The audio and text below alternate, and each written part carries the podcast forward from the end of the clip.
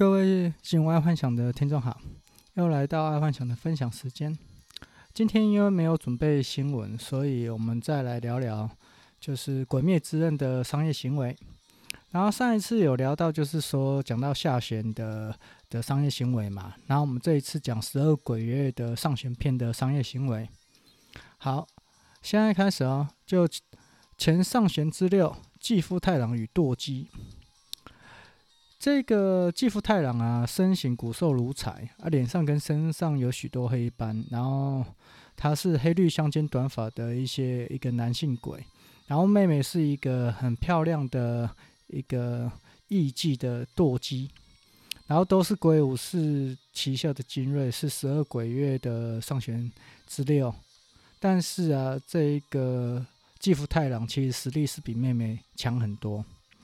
然后继父太郎还是人类的时候啊，母亲在怀孕他他的期间患有梅毒，所以造成他他的相貌很丑陋这样子。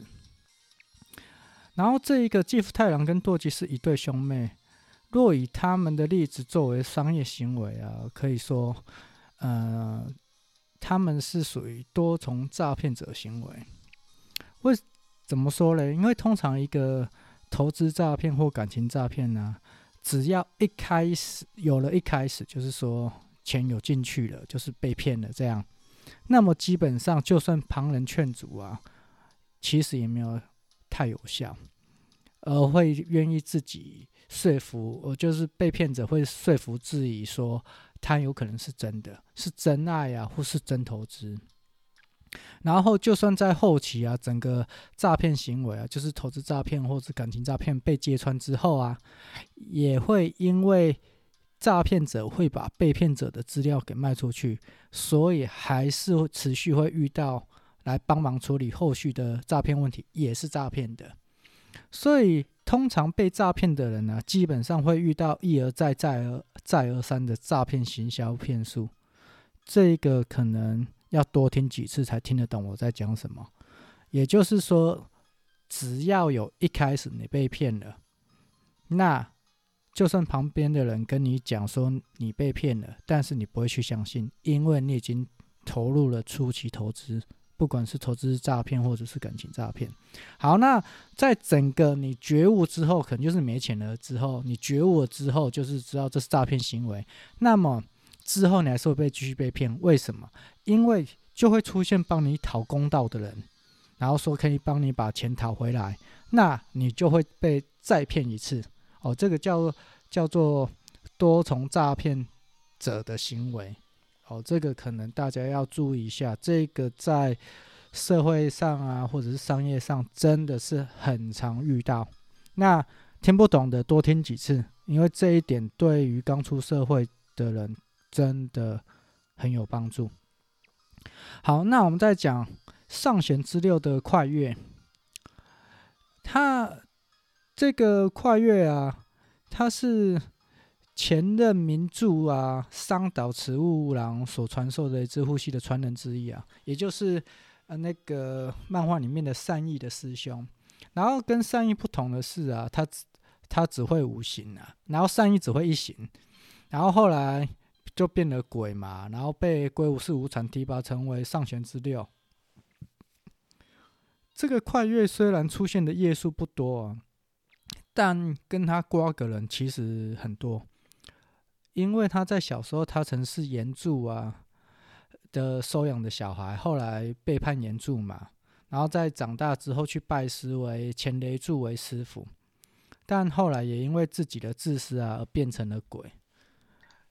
这一种行为在商业行为中是蛮典型，踩着别人往上爬，或专门挖洞给自己人跳的合伙人，然后就是专门背叛不会过类啦，就是专门背叛别人的人。因为商业行为中啊，并不是每一个人都是全能，所以常会找寻自己所不足的当合伙人或左右手，但常常会为了个人的利益而牺牲掉别人。但当然呢、啊，最后这种行为啊，自己会因为常做这种事情而被反噬。但有一个重点是啊，假设这是在初期创业或进入公司的时候，是在初期而做了反骨背叛的事啊，而他在取得成功之后，然后就采取生意中的正道，然后甚至在反叛之后若干年会回过头来帮助被他背叛的人啊，通常他还是会有好的不错的发展。毕竟有时候是情势所逼，并不是他刻意要选择背叛。很多时候啊，当自己知道要被公司所牺牲掉，又或者是因为个人因素的利益冲突，然后去背叛股东，这些的情况啊，在若干年之后，如果有回头做个补偿，其实社会是可以接受的。然后我改天再说个明确的回扣案例好了。这因为背叛时常会有，但是如果你是那种惯性的背叛或者是做反骨的事情，这最终一定不会有好下场。可是如果是一个在特殊情况下或在初期，我讲的初期就是刚出社会的十年内，就是三十岁之前，你做这些事情，勉强是可以做。可以接受的，因为你假设你三十岁之后开始走正道，走正常的生意模式，那么是可以被接受的。可是如果你一路走来就是走那种背叛啊、反骨的事情，这到最后一定会反噬自己，而且是会内伤的很严重，这可能要注意。好，那我们再讲上弦之舞的玉虎，这个玉虎啊，它是自我表现欲非常强。然后非常崇拜那个龟武士无惨啊，然后将自己做制作的壶视为艺术啊，并自诩至高的艺术家，无法容忍别人去诋毁或侮辱自己的壶。那这个玉壶的行为啊，是在商业行为中啊，就是属于太过坚持己见的创作者或是老板。其实生意啊，有时候是如潮水一样，可忽大忽小啊，来去无踪啊，也无法抽离。所以有时候太过坚持做法跟行为啊，通常不会有太多人愿意买单。但是当然还是有例外啦，苹果贾博士就是其中最大的例外嘛，因为他就是坚持要这样子做，所以他的破坏式创新哦，特斯拉也是哦，那个马马斯克他破坏式创新，然后然后确实带来了那个福祉。但是人有他的可能亿万中选一吧。对啊，几几亿个人才出现贾伯斯跟马斯克，哦，或者是呃，亚马逊也一样啊，啊，所以大部分都是用以模仿或者生意的生意的中庸之道去做的，不太会坚持己见的啊。当然，你坚持己见，要么你就取得大成功啊，要么就被淹没在时代的潮流，绝大部分被淹没的比较多。哦，那这个可能跟大家分享一下啊。当然，如果你是那种亿万中选一哦，就是贾博士，那当然你就可以持续坚持下去。好，那上弦之士民女，这个民女啊是龟武士无产的近侍啊。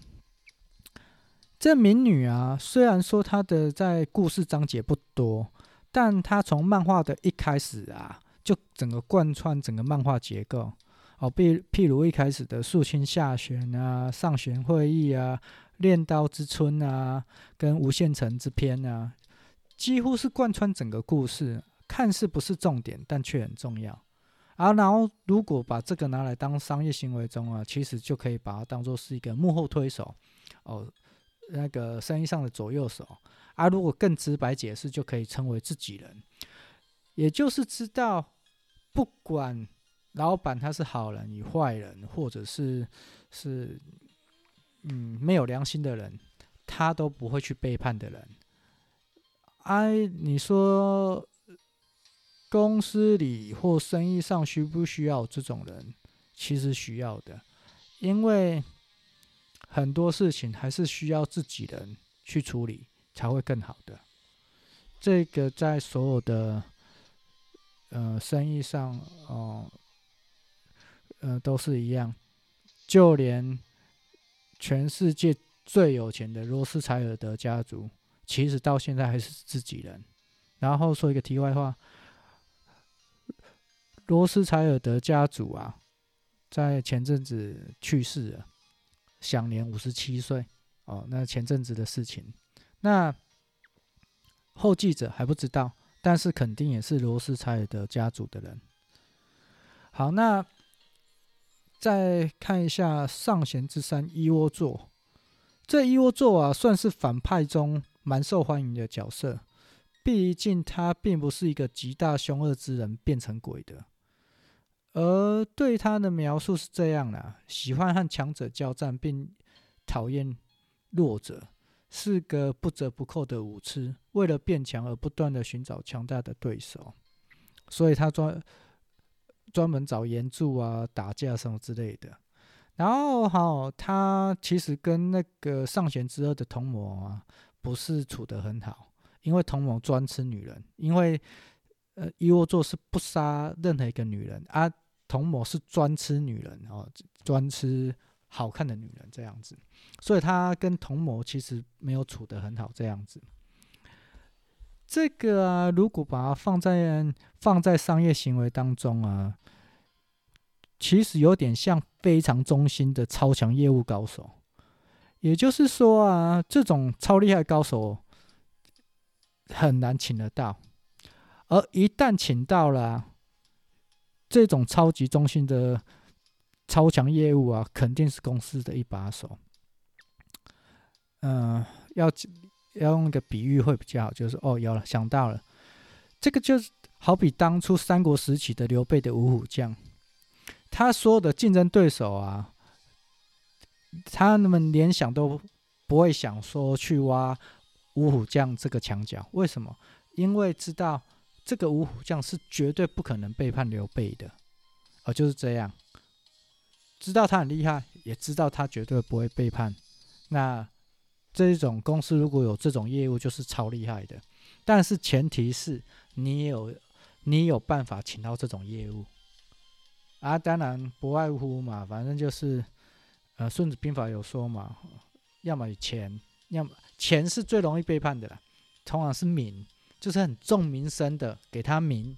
然后给他相对相对的待遇，尊敬他，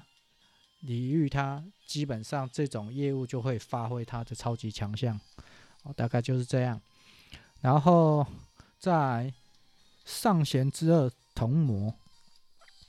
先天在情感上就有所缺失。此外，生下来的七彩的眼睛跟白象色的发丝，也导致父母鬼迷心窍，而创立了万世极乐教。这个啊，同魔在这个现今的社会其实还蛮常见的。毕竟人有时候都会遇到无法胜天啊，或对未来迷惘的时候，所以如果有个精神寄托啊，会像溺水一样去把浮木给牢牢抱着啊，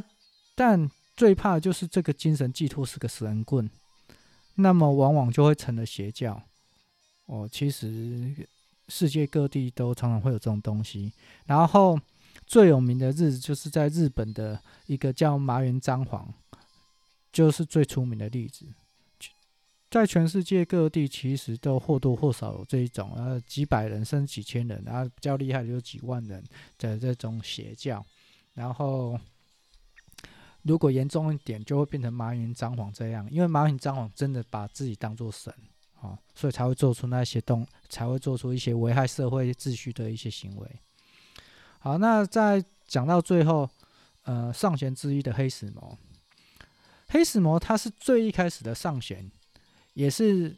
漫画中主角之一的纪国演义的一个哥哥。然后这个黑石谋啊，一辈子追着弟弟的脚步，而最终成了鬼。这个落在商业行为，其实非常简单，就是好啊，请避开同行的强项，然后去了解自己的强项，千万不要去追着强者跑，或者是同行最厉害的人跑。为什么？因为这就好像说。明知道无法超越苹果贾博斯，那为何一定要在手机的领域上跟苹果一较高下？你可以在其他的呃别的一较高下，特斯拉就是啊，亚马逊就是啊，FB 就是啊，或者是一些 Google 就是啊，就是你不需要在手机这一方面去跟贾博斯一较高下，其实那不是非常不明智的，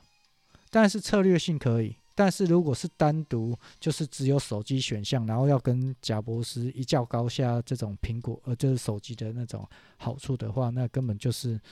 不可能嘛。所以这个黑死魔其实是生意场上的一个盲点，